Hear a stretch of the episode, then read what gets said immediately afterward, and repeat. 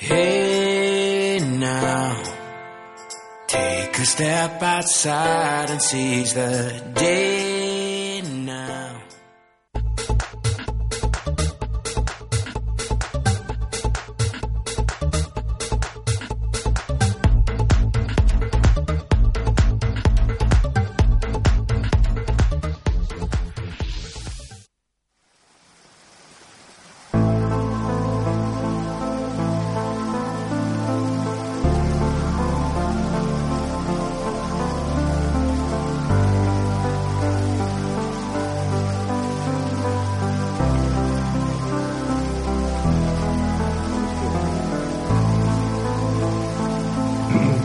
tardes. Eh, este es el programa número 29 y estamos acompañados como siempre con mi amigo Juan José Reyes y con mi amigo Alberto Cinza. Vamos a compartir cada uno la visión que hemos tenido esta semana. Una semana bastante particular porque eh, siempre teníamos expectativas e incertidumbres. Ahora tenemos las dos, pero mezcladas, así que no sabemos si incertidumbre o expectativa. Porque algunas cosas se están haciendo, diciendo, alguna información aparece, este, pero tampoco se está poniendo en la práctica, ¿no? como la ley de solidaridad. Y ayer este, alguien hizo un comentario, ¿no? que es fácil ser solidario con la- el dinero del otro. Probablemente este, lo que falta definir con pelos y señales es cuál es la causa común que tenemos todos los argentinos para vivir de otra forma. Porque en este momento somos un poco el pañuelo, nos ven como un pañuelo donde hay muchas lágrimas, mucho desencuentro.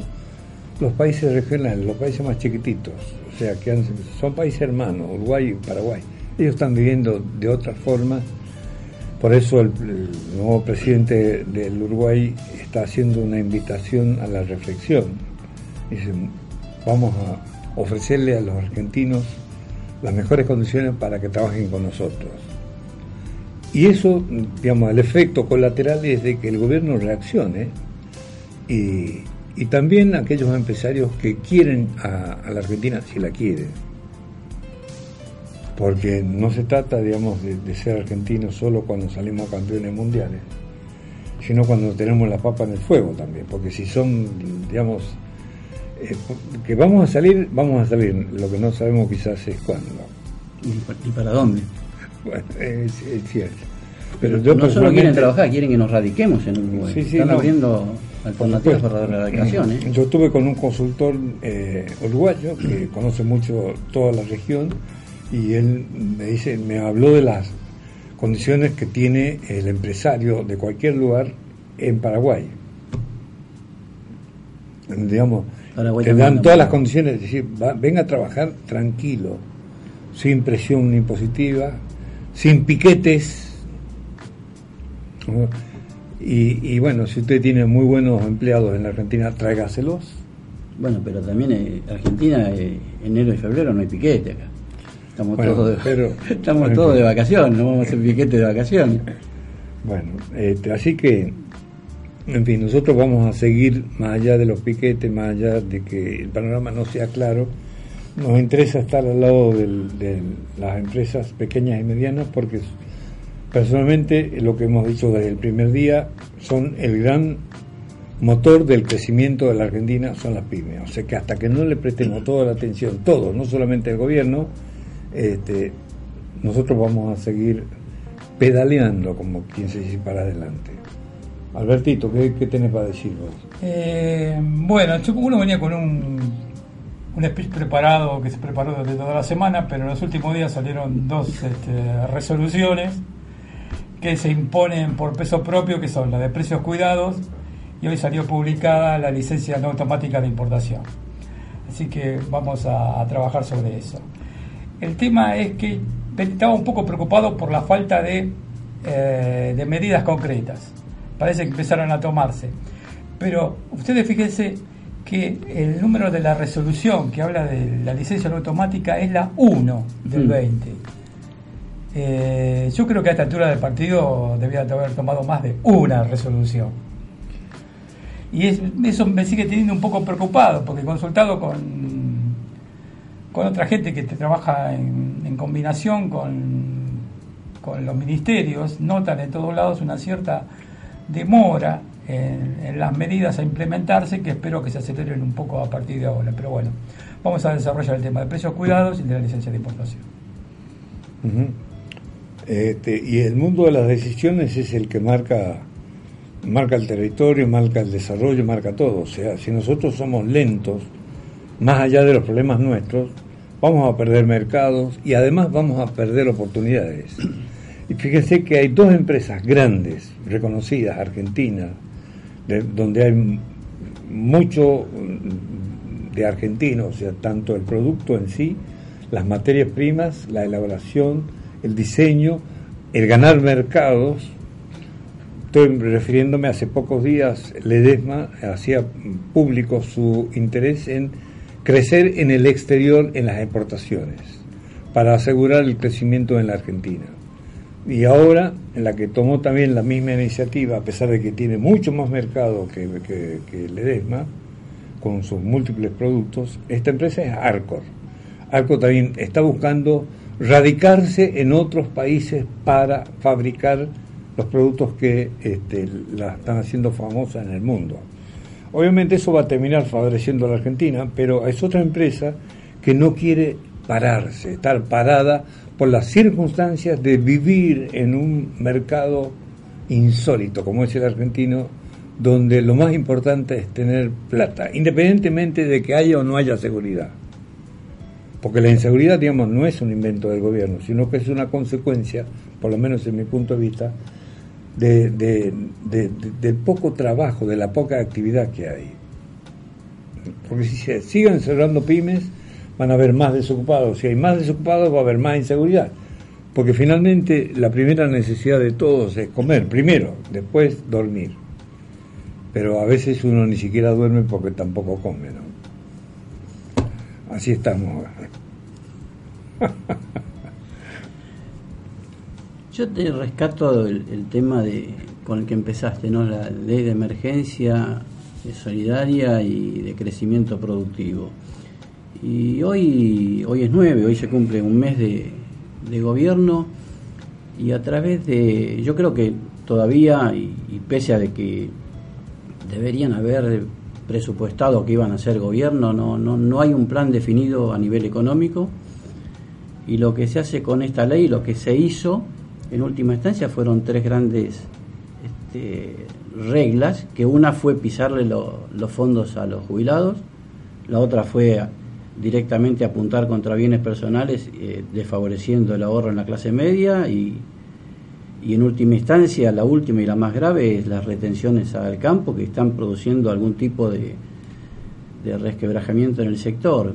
Sumale esto a, la voracidad de, del fisco hoy, hablando la ley que se aprobó en provincia de Buenos Aires con, con que le va a meter mano a los campos este, terriblemente. Un, yo sinceramente, a mí Kisilov no, no me da el perfil de un, de un político, eh, no, no, creo que no está acostumbrado al diálogo, a, a, tratar de consensuar una medida, él la quiere imponer.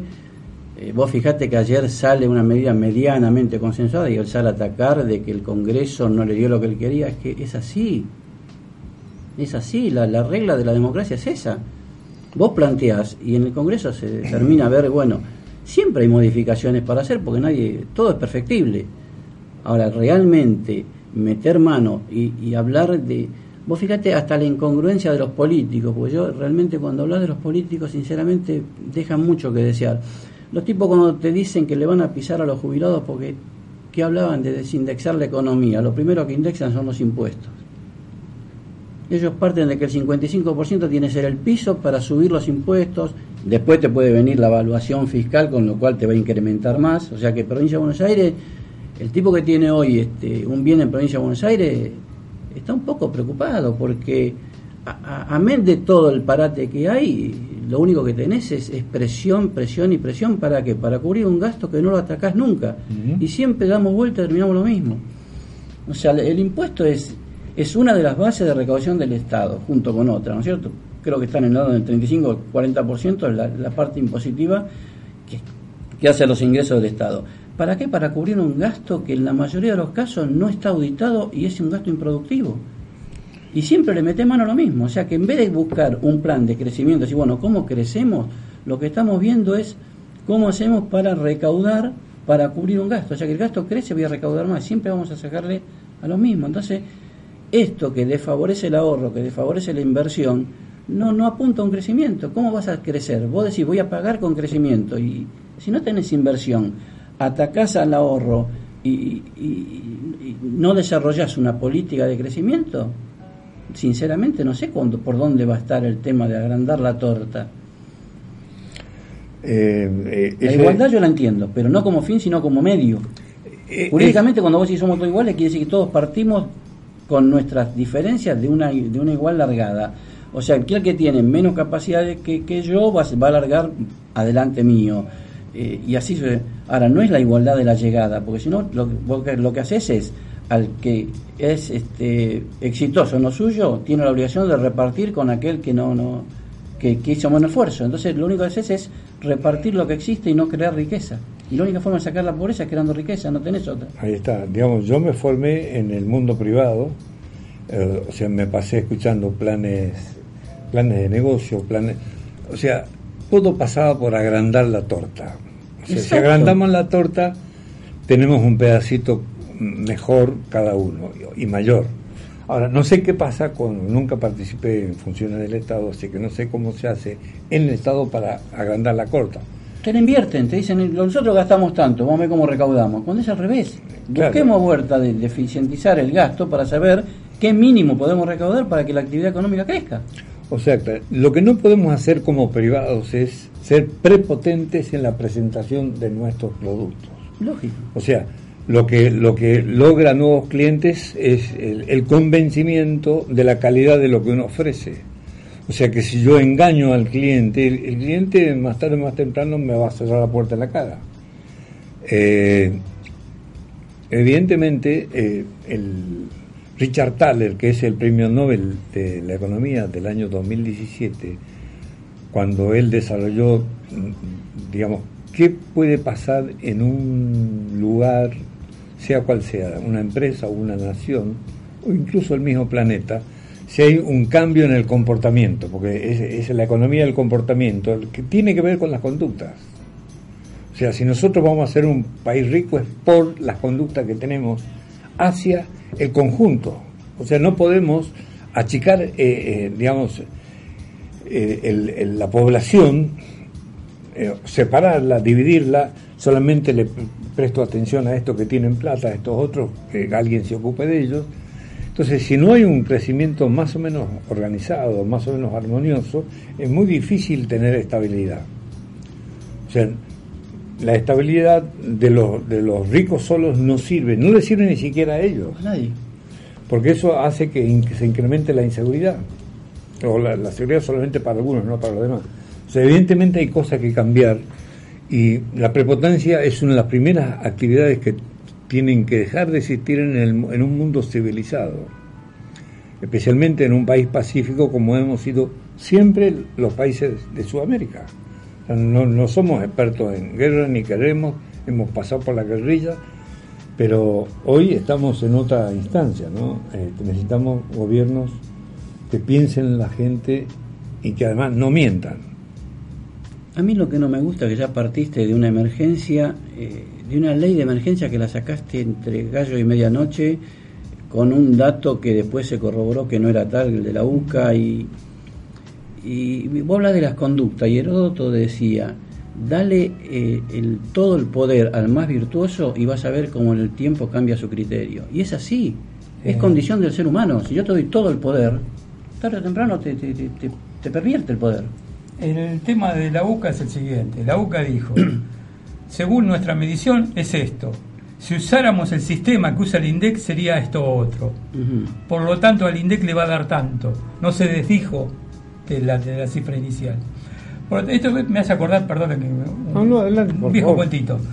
Dice que había un científico que amastraba arañas. Entonces el tipo tocaba el pito a determinada hora y la araña sabía que le ponían una mosquita y entonces iba y comía. Entonces el tipo empieza por sacarle una patita a la araña. Toca el pito, la araña va y come. Le saca dos patitas a la araña, la araña va y come. Y así hasta que le saca todas las patitas a la araña. Toca el pito, por supuesto la araña no se mueve. ¿Cuál es la conclusión del científico? Cuando a la araña le sacan todas las patitas, se queda sorda. Claro, está bien, llegas a una conclusión errónea. Claro, Perfecto. el asunto es que la conclusión a la que uno llega ante un hecho objetivo está marcado por la subjetividad de nuestro pensamiento, de nuestra estructuración eh, intelectual. Este, con nuestros prejuicios, con, con, toda la carga que llevamos adentro, con nuestra formación, con nuestra deformación. Y que entonces, ante un hecho objetivo, las interpretaciones no son unívocas, eh, son múltiples y, y corremos el riesgo de pensar que nuestra interpretación solo es la correcta.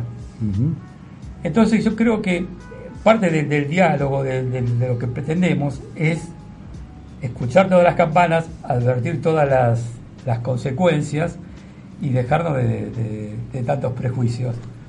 Eh, bueno, dicho esto, cuando quieran arranco con, con- con lo que tenía. Eh, hay algo importante para, eh, digamos, invitar a imitar.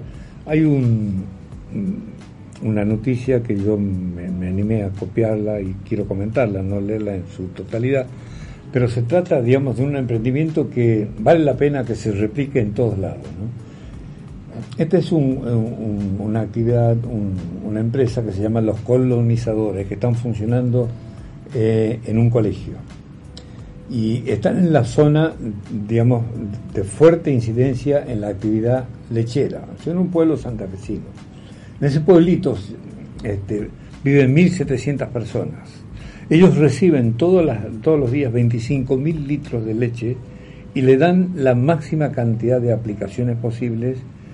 ¿Por qué? Porque, eh, digamos, todos se actualizan tecnológicamente, le aportan lo mejor al emprendimiento y este, están comercializando el producto, un producto de mejor calidad que muchos de la zona hecho por las fábricas. ¿Por qué? Porque hay, hay una matriz, eh, la verdad, envidiable, que tiene que ver con el producto original, la gente que trabaja con entusiasmo y aparte la escuela, la, educación. Eh, este, esa combinación, digamos, de factores eh, es importante porque logran tener productos de calidad y obviamente un, precio que también les permite crecer y seguir hacia adelante. El- se puede googlear la nota para que tengan más abundancia de los detalles. Los colonizadores en la provincia de Santa Fe es un una escuela pública y además es un emprendimiento hecho por 20 personas que además trabajan y son estudiantes este, en ese colegio. Lindo ejemplo Sí, muy pa- loable. pa- para, para, ¿cómo se llama? Para- ojalá que tengamos un montón de. Claro, que los colegios se involucren en la, en la gestación, digamos, de nuevos emprendedores.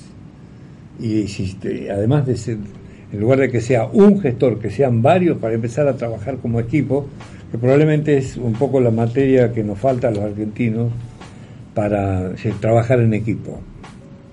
Es un gran ejemplo porque además tiene valor agregado, ellos ponen valor agregado. Hoy me, me estaba, me enteré hoy que, por ejemplo, hablando de las cadenas de comercialización, eh, mandaron de, de Salta eh, banana para ¿viste, esa red de comercialización. Valían 3 kilos 90 pesos. La banana que venía directamente de Salta a la red de comercialización sin intermediario. Entonces, ese, eh, aquí no hay valor agregado, pero sí hay una oferta que llega al público y que eh, en la medida que se vaya generalizando este tipo de cosas colaborativas, creo que va a resultar en, en bien de, los consumidores. Pero si bien no tenés valor agregado, lo que vos ahí ves es la incidencia del flete. Toda la intermediación que hay de- de- desde el productor hasta el consumidor y cómo te va llegando, pues esos 3 kilos 90, no sé en el mercado cuánto puede estar. 3 kilos de banana debe estar ciento y pico. No, vale, vale ponerle entre 90 y 100 pesos el kilo. Por eso. Pero yo compré hace muy pocos días Imagínate lo que es. dos kilos de banana, 120 pesos, 60 pesos el kilo. 60 pesos. Las bananas eran- no eran grandes, sino eran más bien chiquitas, exquisitas, Sí. Bueno, de eh, primera. de- entonces, si ese señor me la vendió a mí a 60 pesos el kilo, quiere decir que él, digamos, la habrá pagado 30 o menos.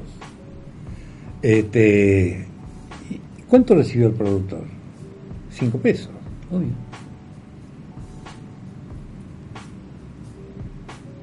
Quizás hay que redistribuir las cargas, ¿no? Tenés que tenés que ir a, la- a las economías regionales con, con asistencia ahí, como decíamos siempre, tienen que estar las SGR, tienen que estar lo- lo- los bancos asistiendo al- al primero de la cadena, que es el que no tiene nada. Siempre el hilo se corta por lo más delgado. Sí, perdón, me, olvidé omitir, omitir recién cuando estaba hablando del emprendimiento este de Santa Fe, que empezó siendo lácteo, ahora también es ganadero, tienen 88 vacunos que están trabajando, 100 vacunos están trabajando en, en 88 hectáreas para hacer todo el proceso y están a más o menos 15 kilómetros del, del pueblito donde... O sea que tienen también eh, eso en la cabeza. Están trabajando y es lo que vale. Yo para, para cerrar un poco lo, de la emergencia, eh, al margen de, lo- de los índices de uno u otro, eh, el, el drama que se pintó de, de Argentina se solucionó con cuatro mil pesos de aumento y los sindicatos están todos tranquilos y todos felices. Cuando seis meses atrás le pedían un bono de 50 mil pesos, Claro, 80% de aumento. Es algo que no entendés, ¿viste? Por eso que el argentino es tan descreído de todo. Vos no, no terminás de creer si el que te decía antes es una cosa y el que te dice ahora es otra, ¿cuál de los dos tiene razón? Bueno, es el componente ideológico. Componente ideológico que estaba antes cuando los gremialistas hacían paro y está ahora cuando el campo. Sí, pero la base, la base no come con está ideología. ahora cuando el campo. Hay un componente ideológico en el paro del campo, en el tractorazo donde no participa todo. Hay componente ideológico en todos lados. La Pero- oposición siempre está detrás del componente ideológico Sí, que perjudica al yo gobierno. voy, yo voy a otra cosa, yo voy a, a- a la base de sustentación que tiene el mismo sindicalista que antes te decía, no, no, esto, nos pe- perdemos 20 puntos de la inflación y hoy con 4 mil pesos no sale ni a decir, bueno, este, en las paritarias le equipararemos, están todos tranquilos. Y el campo es verdad, ayer yo veía el tipo de, de, de pergamino que decía que él estaba contento, que estaba bien, que la, que, que la, la- la ley este, que quería sacar Kicillof estaba correcta, que el 35% es uno en mil. Si vos haces los números del campo, no le cierra. Eh, No le cierra con el componente impositivo, no le cierra al chacarero. Yo he visto números que sí le cierran. O sea que todo depende igual de la fuente. De la fuente y del punto de vista de cada uno. Tenés una carga impositiva que no te la cubre nada. Aparte, sería coherente si vos decís, bueno, cuando hay una seca, cuando hay una inundación, sale el Estado a decirle, tome, usted perdió esto, acá la tiene la plata. No se la dan. Ahora, cuando la tiene, se la sacan. Vamos al primer corte, eh, enseguida estamos de vuelta. Bueno, ¿quién quiere arrancar?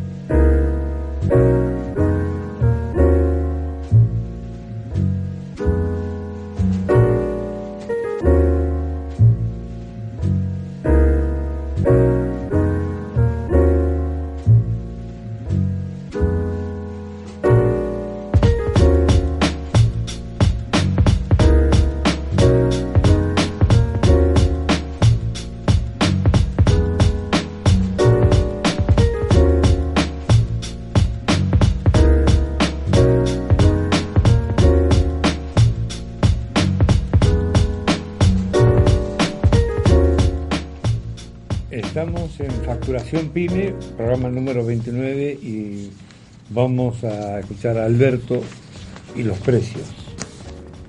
Cuidado. La historia de, los precios en, la Argentina es muy larga. Si ustedes se acuerdan, en la época cuando estaba Neustadt en la radio y toda la mañana hablaba con el director o la directora de precios, que había controles de precios, inspectores, controles de precios. Este,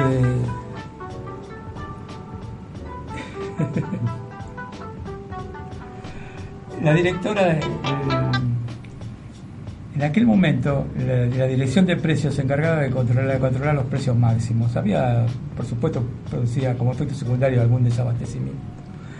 Pero el director de precios era un, personaje importante que hablaba todas las mañanas en la radio. Después esos directores de, precios, o sea, la dirección de precios dejó de existir. Y en la Secretaría de Comercio nosotros conocíamos los incendios que se producían en el cuarto piso con nombre propio. Ah, pelota el incendio fulano de tal, el incendio menganita de tal, porque eran los incendios producidos para hacer desaparecer los papeles de precio.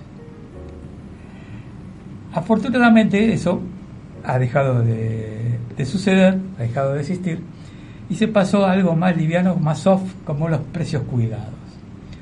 Precios cuidados tienen una historia que arranca en el gobierno anterior, se mantuvieron en el anterior gobierno peronista, se mantuvieron durante el macrismo y ahora vuelven a, retomarse. En principio, la primera lectura que tuve de, los precios cuidados fue un poco. Mm, no sé, no me dejó completamente satisfecho. Eh, porque vi que se volvieran a cometer algunos errores que se habían cometido antes. En la de ahora. En la de ahora. Ah, perfecto. Eh, después, mirándolo mejor, bueno, vi, vi, algunas cosas que no están tan mal este, algunas mejoras, algunos precios reales, este, pero en general tenemos.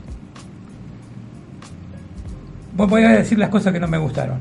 Siguen apareciendo cosas superfluas. Este, la fajita tía no sé cuánto, 16 clases de yogur, eh, el óleo calcáreo, 3, 3 pese solo calcario, sigue sin haber fósforo ni alcohol. Este, primero, pero no son muchas en realidad las cosas superfluas, pero hay algunas. Me llama más la atención los precios que están muy por encima de los precios de mercado. Y también me resultó muy agradable ver que los comerciantes no adscribieron a los precios cuidados y los que estaban debajo de los precios cuidados los mantuvieron por debajo.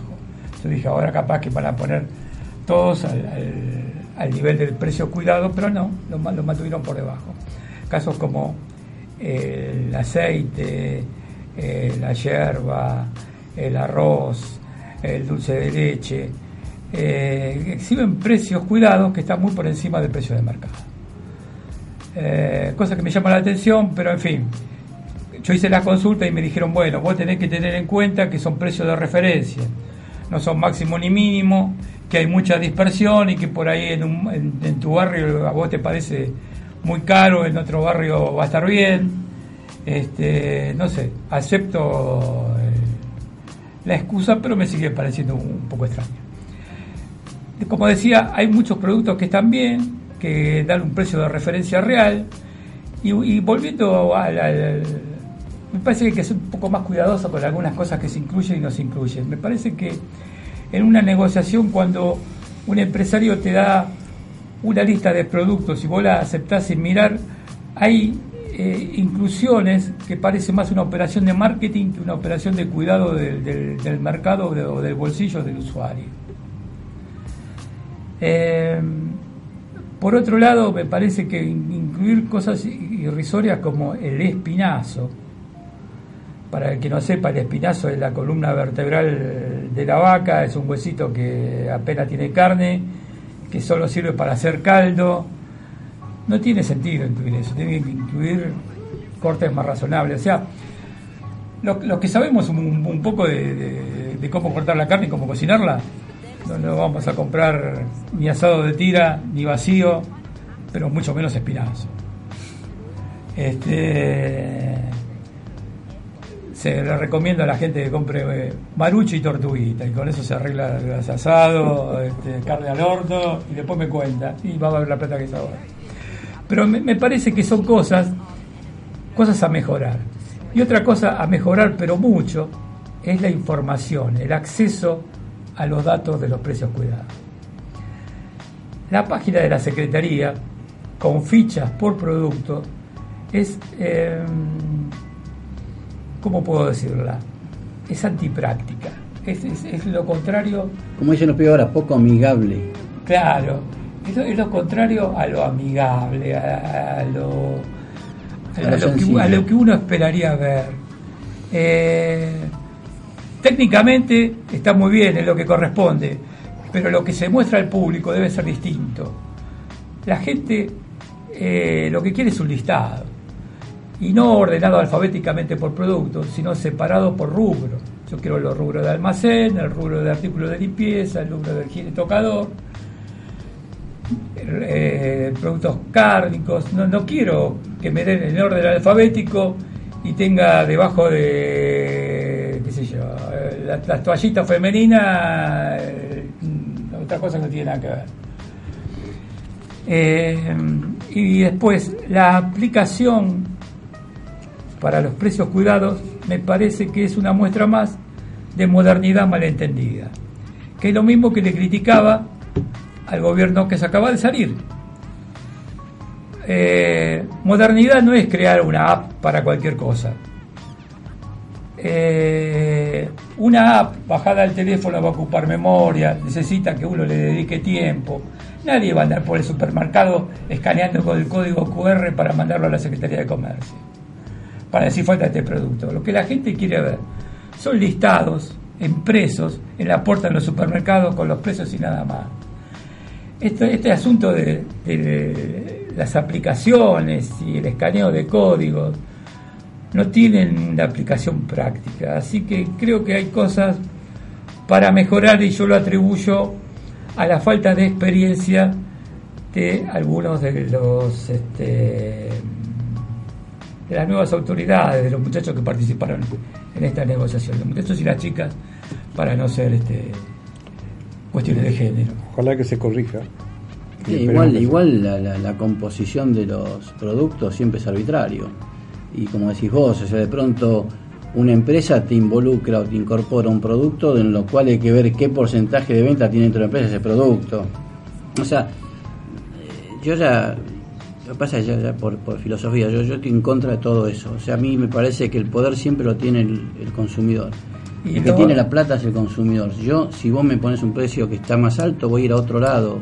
Eh, la prueba la tuvimos el otro día cuando hablamos de los chinos con, con una cadena de supermercado. Eh, ya lo decía Lita de Lázaro ese año, camine. Es Sí, verdad, es entonces, verdad, es verdad. entonces no. Es verdad. eh, vos Ah. que- vos, de- perdóname, después de agosto, con el zapatazo que hubo con los precios, que ahora te bajen el 8%, es, es, es irrisorio. El otro día lo escuchaba a Culfa con la chica esta, mm, este, ¿cómo se llama? El español, que se llama. 30% en los productos, da- dio un 8% de baja. ¿Cómo? Si terminan la mayoría del 30 para que dé el 8, quiere decir que hay otros que aumentaron más. O sea, si el promedio me da el 8. Entonces es como que Eh. cuando vos imponés cosas, el mercado te el mercado te, te pega el castañazo, te dice, mira, esto lo compro y esto no. Por La, más re- la referencia a la dirección de precios no fue casual, venía lo siguiente. Mientras existía la dirección de precios, fue la única vez en mi vida que vi que las empresas presentaran una matriz insumo-producto para justificar eh, El la los cadena precios. Nunca más nadie se pide, No, pidió una matriz insumo-producto. En el siglo pasado fue eso. Fue en el siglo pasado, sí señor. Claro, cuando le controlaba los costos a las empresas y bueno, a ver cómo, cómo llegás al, al precio. Y yo sigo pensando lo mismo, a mí cómo llegar al precio no me interesa, a mí me interesa saber si el precio es caro no te lo voy a comprar por más que vos me demuestres que llegaste a ese precio y que ganás nada. Si para mí es caro, voy a ir a otro lugar y voy a comprar otro pero es, pero es tu posición, que no tiene por qué ser la de todo el mundo. Obvio. Por, lo- por eso, por ejemplo, las cadenas de supermercados, que acá tienen precios libres, en sus países de origen, hablo de Francia, España, Alemania y Gran Bretaña, tienen límites a las ganancias de la comercialización. O sea, no es que estoy hablando de, de la República Bolivariana de Reino Unido. ¿Se dan cuenta? Este, son cuestiones que tendrán que mejorarse y que las herramientas están. No hay que reinventar la rueda todos los días. ¿Cuánto está por precio cuidado la leche? 40 pesos. Y La, bueno. la armonía.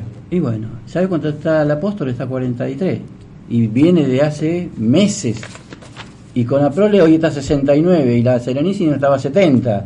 ¿Y cuál ibas a comprar? ¿Qué me importa la marca de, de- de- de- de todo el, el show business que hace eh, Mastellones? Yo voy y compro la que me gusta a mí. O sea, no quiere decir, pero al margen de que sea un tema filosófico, el ama de casa, la que va con la guita, se va a fijar en lo que yo te digo. Este es más barato y a mí me importa tres velines Con, que... con un agregado. La armonía también es de Mastelloni. Igual en 40. Por eso, porque, pero ¿por qué te dice? Porque se hace la, la competencia al mismo. Claro. Todos tienen, las marcas propias del supermercado también se las hace o Mastellone o Aceitera General de esa. Eso yo lo vi porque lo sabía. Yo llevaba Aceitera General en, en el banco y la segunda marca le hacía marcas propias, o al que le hace a uno no le hace al otro. Pero los tipos competían con su propio Ahora que producto. dijiste aceitera general de esas, felicitaciones a las aceiteras que Sí. mantuvieron los precios por debajo de los límites de precios cuidados y no los subieron cuando salieron. ¿eh? Los precios de las aceiteras se mantuvieron muy por debajo de lo que aparecen en precios cuidados. Y aparte, digamos, puede ser, esto lo, lo conozco por deducción, yo estoy, tengo dentro de mi cartera una empresa que provee estructuras metálicas para aumentar la producción a las aceiteras. Y está con mucho trabajo este señor, estoy trabajando a tiempo completo en Córdoba, donde hay varias aceiteras. Pero ahí tenés, ahí tenés una, una buena política empresaria. El tipo pudiendo aumentar, dice, no, yo con esto me, me voy, tengo más salida de producto, tengo señor. más rotación de producto, gano más. Así es. Exactamente. Entonces, viste, eso es lo que hay que fomentar. Eso es fomentar libertad en que el empresario pueda laburar libre y vos seas libre de comprar lo que vos quieras. Mm, Hago... Eso, juntarlo con la ley de góndola, después si queréis estamos en la misma. Y decirle que 30% va a tener de, de margen cada producto. Es jugar con la pyme que no tiene la logística que tiene la gran empresa. ¿Cómo hace para llegar? O el 20% de, la- de producto indígena y el tipo puede hacer un producto excelente, pero ¿cómo hace desde, no sé, desde el Chaco para mandarte el producto a capital si no tiene logística? y te metes dentro de un derecho de propiedad del supermercado, el supermercado puede pactar con su proveedor y con su cliente, exponerlo como quiera el producto. Después el gran supermercado puede, puede hacerlo, ponerle que se, se restrinja la ley de góndolas y lo, lo haga, pero los, los supermercados, los, los autoservicios grandes, los supermercados no tienen manera de implementarlo. Es implementable, ¿sabes por qué? Porque yo voy con un lineal y digo 70%, a ver, 70, ¿cuánto me... Eso sabes qué es? Todo, cuando vos impones todo este tipo de reglamentaciones, favoreces al inspector. Hay que ser inspector del supermercado. te El de- supermercado del tío que allá de mi barrio, contratando una agrimensor para que le mida la góndola. Y lógico. 30%, no más de 5 empresas, 5 Claro, por 3, 15, te da sí, 150%. ¿Cómo hace el 50% de una góndola de 100%? No, no, es, in- es inmanejable, es, es irrisorio la ley. Pero cuando vos haces eso, no tiene sentido. Vos suponete que el, el- el- producto indígena o el producto de la MIPYME que no llega, ¿qué hace el supermercadista? ¿Deja en blanco o deja ese espacio en blanco? Porque no lo va a cubrir con una de primera línea porque viene el inspector y dice, ¿por qué no tiene acá la segunda línea? Y Porque el hombre no me provee, porque no tiene forma de llegar a mí. Y ahí empezaron los litigios. Todo, se hacen, todo va a conformar un litigio interminable esto. No, claro, lo que hace es, hay- me parece que hubo un exceso de regulación. Con decir que tiene que estar la segunda la segunda marca, la segunda línea. Que vos me digas, mira, entre el precio mayor y el mayor tengo que estar yo en el menor en el medio, y bueno, hasta ahí te puedo decir, mira, está bien, es un tema de dónde ponerlo. Pero lo de que tenga un porcentaje, que vos digas, a ver, no, para si pongo dos bolsas más, eh, me paso del porcentaje, Claro. inspector, Tenés que andar midiendo con la regla. no podés, sí, es- Sí, sí. Eh, pero tiene que ver también con lo, con lo que hablábamos cuando yo hablaba de la negociación de los precios cuidados, que es que parece que trabaja gente que nunca fue de compra o que, que- que no entiende el negocio minorista.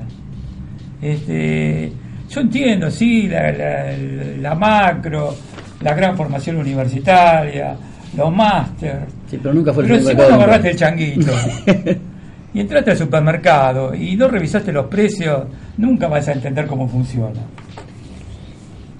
Ujú. Este, y bueno, ¿qué, qué hacemos con Santo Domingo, con ¿Quién es Santo Domingo? eh, Santo Domingo, la capital de... Ah, no, pero esa es una. es- este, República Dominicana. Ahí está. No, que viene, viene creciendo a lo loco. Pero ahí tenés, mira, yo me tomé el trabajo de, de, de sacar y hasta imprimir, el, porque realmente el fenómeno de República Dominicana, pero si vos eh, lo, lo ves en detalle, los tipos vienen creciendo hace años. El, el crecimiento importa a su vez bajar la relación entre los más pobres y los más ricos. También tienen condiciones naturales propias por las playas que tienen y por un tema minero. Tienen también mano de obra muy barata por los haitianos, pero los tipos tienen una libertad total en materia monetaria, eh, en materia de inversiones. El tipo que quiere invertir afuera tiene las mismas condiciones que el local. O sea, todo lo que vos decís, los países con mayor libertad son los que crecen. El otro día estaba, eh, lo escuchaba Echepare y, y decía eso y tiene razón. Si vos, si vos a la gente le das libertad para que produzca, para, y lo único que haces es marcar las regulaciones globales, no meterte eh, adentro de la empresa así como tiene que vender, a cuánto y a quién. Está. Ahora, ¿cuál es el tema que tiene? Así como están creciendo, tienen un dato que es complicado. ¿Por qué? Porque ellos están dependiendo mucho de la naturaleza. Mañana le viene un tsunami, chau, se, se murieron las playas, sonamos. Y los precios internacionales con la minería también son fluctuantes. O sea que los tipos no están. Y aparte, también decía en el último artículo un dato un poco preocupante que era que también tienen un déficit fiscal y tienen lo, lo cubren con deuda y la deuda es el 50% del PBI de ellos. Pero cuando vos lo notás, ves otro que crece es Uruguay. Y Uruguay no tiene grandes industrias. Sin embargo, vos fijate lo que es Uruguay es, es libertad. Y vos dejás que, que, que la, la creatividad humana, que el, el- empresario, que el que va a comprar, sean, no le cuarte la libertad. Regulá lo macro, lo, lo, lo grande, pero no, no, no vayas a, meterte en la, en la relación de los particulares, porque el Estado, si no viste, pierde noción. El Estado tiene que tapar seguridad, educación, salud. El resto, si querés regularlo, pero muy por arriba. Bueno, vamos a hacer la segunda pausa, quizás la última, y volvemos en muy pocos instantes.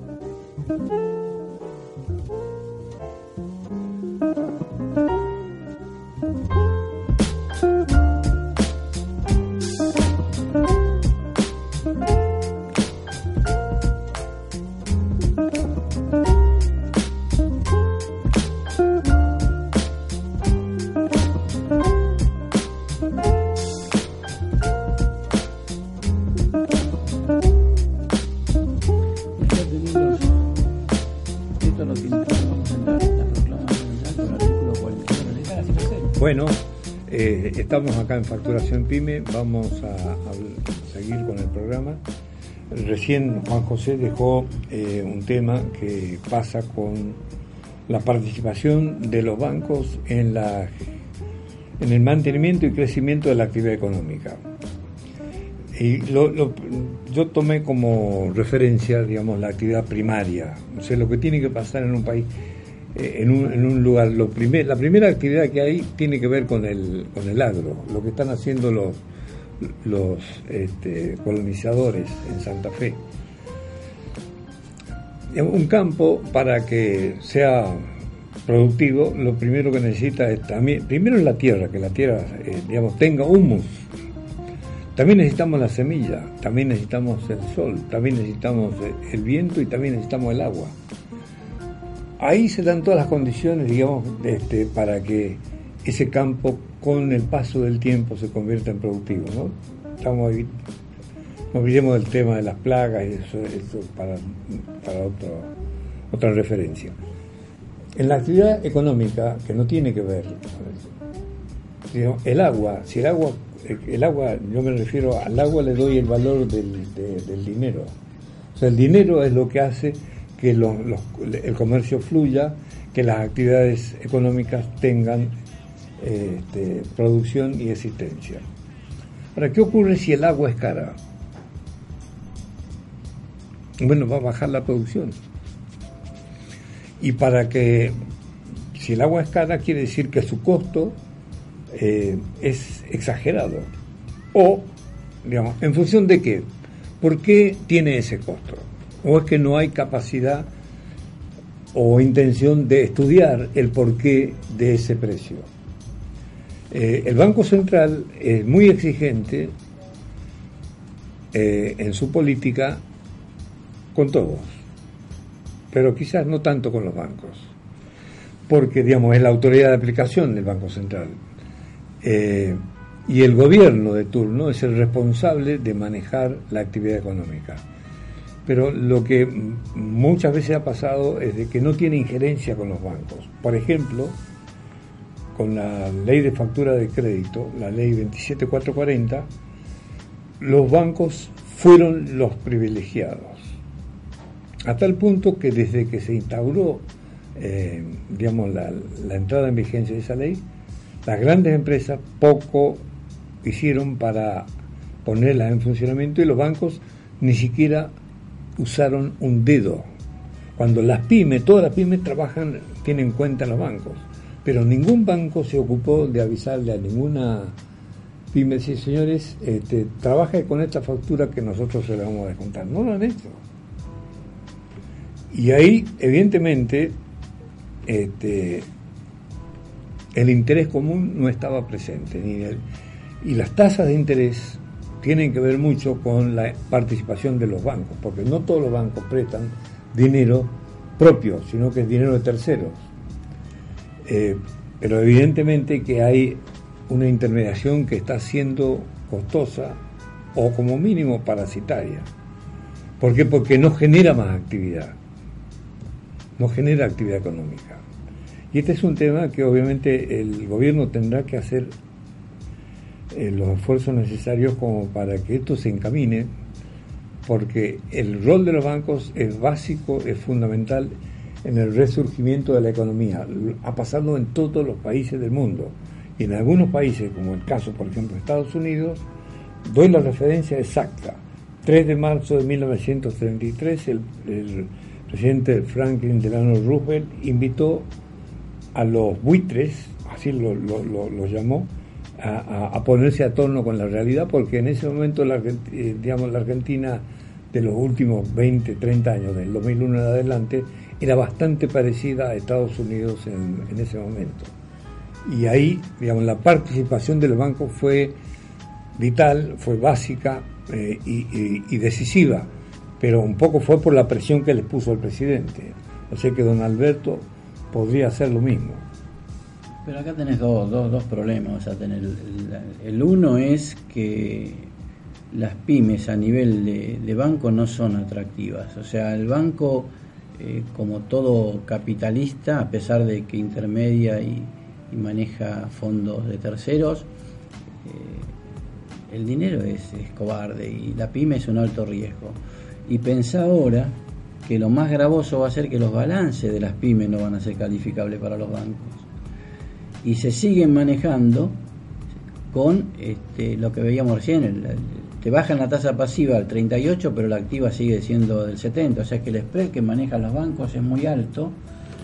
También no lo, no lo tendrías que regular, pero sí, es decir, lo que, lo que me preocupa a mí cuál es, que la economía regulase un montón de cosas, pero la actividad con la actividad financiera no se reguló en su vida. Todos los gobiernos, en todos los gobiernos sistemáticamente haya habido el signo político que quieras, los bancos siempre han ganado dinero. Pero aparte hay otra cosa que tiene que ver con los costos, con los costos. Digamos, los bancos argentinos son los únicos en el mundo que cobran la tarjeta y los cheques. Y los costos del mantenimiento de la cuenta son tremendos, mm. digamos, son demasiado excesivos. Y ahí nadie dice nada. Muchas veces las empresas pagan, digamos, con malas palabras en el medio, este, costos que no se justifican. A veces digo, ¿será que yo al, gerente los llamé 10 veces y por eso me están cobrando por las llamadas este, que le hice al gerente. Pero el costo de mantenimiento empezó en la década de 80. Yo me acuerdo cuando yo empecé en banco no, no, existía mantenimiento de la cuenta. El amigo No, había, mantenimiento de la cuenta porque los sistemas los tenés que tener. Como vos no podés administrar cuentas si no tenés un sistema. Entonces después salieron que el costo era ese, el costo de mantenimiento. Y cuando hablas de la tasa... Te cobran el uso del cajero automático. No, es una locura. Si, si vos tenés una tarjeta de un banco y usás el cajero automático de otro banco, de otra red, de otra red te lo cobran. realmente lo que pasa es que nosotros somos tercermundistas. Realmente nadie le pone cascabel al gato acá. Este, Son costos impresionantes. Eh, yo hago una cuenta muy simple. Este, pensando en que, por ejemplo, el promedio total del, del mantenimiento de una cuenta corriente serían mil pesos nada más. Quizás es varias veces más, ¿no? Pero hay 7 millones de cuentas, eh, de cuentas corrientes. 7 mm. millones en Argentina. A mil pesos son 7 mil millones de pesos. O sea que con esos 7 mil millones de pesos el banco ni siquiera tiene que atender a un solo cliente, eh, no prestarle nada a nadie, no tomarle ningún, ningún nada. Ya con solo eso ellos ganan y les alcanza para pagar todos los sueldos y todo lo demás. Pero la tarjeta de crédito, no, necesitan nada. La tarjeta de crédito te cobran. Digamos que la dan gratis. Claro, te cobran un dineral. Y el, el secreto de tarjeta de crédito, cuando vos le financiás, porque el financiamiento lo cobra el banco. Entonces, de pronto vos decís, me cobran el financiamiento. Cuando, cuando pago el mínimo, bueno, te mataron. Y a su vez te cobran, pero, pero plata que es importante por, por mantener un año una, una tarjeta de crédito que si vos no la tenés no le consumís. O sea que, y cuando la querés dar de baja te dicen, no, eh, le perdono esto. Yo lo traía ayer, o antes de ayer también, me vino como X plata del seguro del auto. Llamo, cuando decís, bueno, lo doy de baja, bueno, mira, le, mantenemos por un año en la mitad del precio. ¿Y por qué no me lo diste antes? Sí, le, bonificamos. Eso con el cable, con lo que vos. si vos te tomás todos los meses el trabajo de perder una hora, porque te pasan por los telefonitos, pero para decir, mire, lo doy de baja, vos los costos que te ahorrás de cuando los tipos dicen dar de baja. Es la palabra mágica. Es la palabra, exacto, la palabra mágica.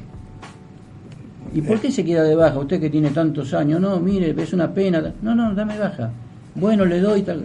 Entonces le decís, bueno, decime con qué código esta llamada tiene que yo durante un año no me pague y lo anotás.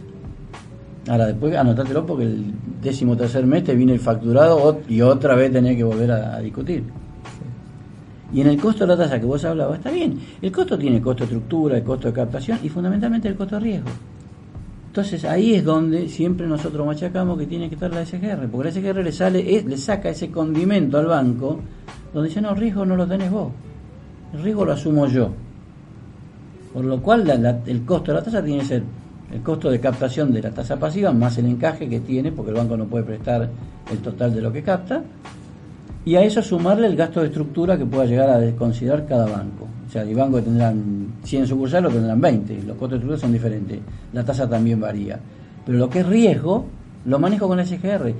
Y apuntando a lo que recién decíamos, los balances de este año no van a ser buenos, por todo lo que ha pasado en las pymes no van a ser buenos, necesariamente van a tener que pasar por SGR. Entonces, la Secretaría de Producción va a tener que tener un canal muy directo a través de las SGR para que las SGR sean las que amparen a la pyme para que la pyme acceda al crédito. No te olvides de algo, las pymes tenían 800 mil millones de deuda entre AFIP y banco. La de la AFIP también le da la moratoria y todo, porque lo manejas vos como gobierno, pero la de los bancos, los bancos no puedes decir, dale un crédito porque lo digo yo. Entonces vas a tener que buscar alguna alternativa para que puedan financiar las deudas y a su vez crecer, porque si vos lo único que haces es decir, todo el problema que tenía te lo saco y te dejo en cero, por inercia no creces. Alguien te tiene que empujar para que vos crezcas. Entonces falta la política de crecimiento. ¿Sabes que me acordé cuando hablaba de los bancos? Tenía un- un- una amiga que Juan la conoció, una chica argentina que vivía en Estados Unidos, que por una cuestión este, práctica me dejó su tarjeta de, del Banco of America. Entonces yo le explicaba que acá te cobraban por esto, te cobraban por lo otro. No, no te va a y entender. ella no lo entendía, No lo podía creer. Dice, ¿cómo te van a cobrar por eso? ¿Cómo te van a cobrar por esto otro? ¿Por qué te cobran eso? Pero eso es lo que están haciendo los bancos uruguayos y del Paraguay. digamos, te ¿Por dan qué- todos los elementos ¿Por qué un gratis. teléfono vale 30 mil pesos si ellos ganan con que vos lo uses? ¿Por qué no te venden el teléfono? Claro, ¿por no qué, digo acá, al costo. ¿por qué acá pero- importan esta porquería y allá no? ¿Por qué acá no podés devolver un producto y allá sí? Este, no sé, hay muchos por qué. Pero por eso son regulaciones. Dale que va con las regulaciones. Eh, Déjame, yo quiero devolver un teléfono, devuelvo y, lo, y saco en la competencia. Y, se- y lo que genera la baja de costo es la competencia.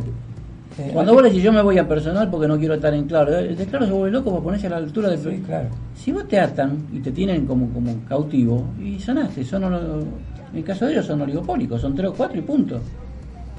Antes que se nos acabe el tiempo, quisiera mencionar lo de la licencia en automático. A ver, a Ah. ver, sí, cierto, sí. Ese Eh, tema va a traer cola también, ¿no? Sí, eh, es, es largo de analizar, pero hoy, 9 de enero, salió publicada en el Boletín Oficial la resolución 1 de la Secretaría de Industria y Gestión Comercial, un nombre larguísimo le pusieron a la Secretaría, la vieja Secretaría de Comercio. Sí. Este, esa resolución 1 vuelve a establecer la licencia no automática. Bueno, nunca dejaron de existir. Se montan sobre la estructura este, que ya estaba instaurada a través de los dos, dos gobiernos anteriores, modifica las normas, no, no las crea de nuevo, sino que modifica lo que ya estaba instrumentado y vuelve a instalar las licencias automáticas. Esto es, no hay libre importación, todos los productos, todos los, bueno, todos los productos no, muchos productos van a necesitar una licencia previa a la importación. Eh, la licencia se gestiona a través de la Secretaría, a través de la Secretaría de Comercio y la AFIP, son dos este, entradas distintas distintas bases de datos. La AFIP es la que termina autorizando Claro. este, pero antes tiene que estar inscrito en la Secretaría de Comercio, en el Cisco, en, lo- en el, en el viejo sistema Cisco. La licencia tiene un plazo de 90 días, que puede extenderse por 5 días más por un pedido especial, de- de- si eh, la empresa justifica eh, ese pedido especial para extender la licencia, vencido ese plazo se vence y tendrá que solicitar una nueva tienen eh, un, un margen del 5% sobre el FOB de tolerancia. O sea, más o menos 5% del precio declarado se acepta la, la licencia. Eh, hay la resolución esta que, que mencionábamos, aparte de eh, modificar la, la estructura vigente, tiene 11 anexos que reemplaza a los 11 anexos anteriores eh, de mercaderías excluidas, incluidas, sujetas a tal régimen o a tal otro. Que, eh, cuando digo posiciones, me refiero a posiciones arancelarias. Hay unos del- 10.000, 10.000, 10.500. Sí, Exactamente, de la nomenclatura común del Mercosur. La nomenclatura común del Mercosur este, es un sistema de, que estandariza en un sistema numérico todas las mercaderías que se pueden importar o exportar. Como decía un jefe mío, el universo tiene que caber en la nomenclatura. Este, mm, así que, bueno, iremos analizando más detenidamente los listados para ver cuáles son las inclusiones y las exclusiones y volveremos sobre el tema, pero requiere mucho análisis. Sí, porque tenés que ver que, que modifique de la anterior que fue objetada por la Organización Mundial de Comercio, la anterior que había estado el Sí, chico este yo tengo, yo tengo con- mi, mi, mi propia idea sobre la Organización, de Co- Organización Mundial de Comercio, igual que el Banco Mundial. Me parecen herramientas diseñadas por dinosaurios para dinosaurios.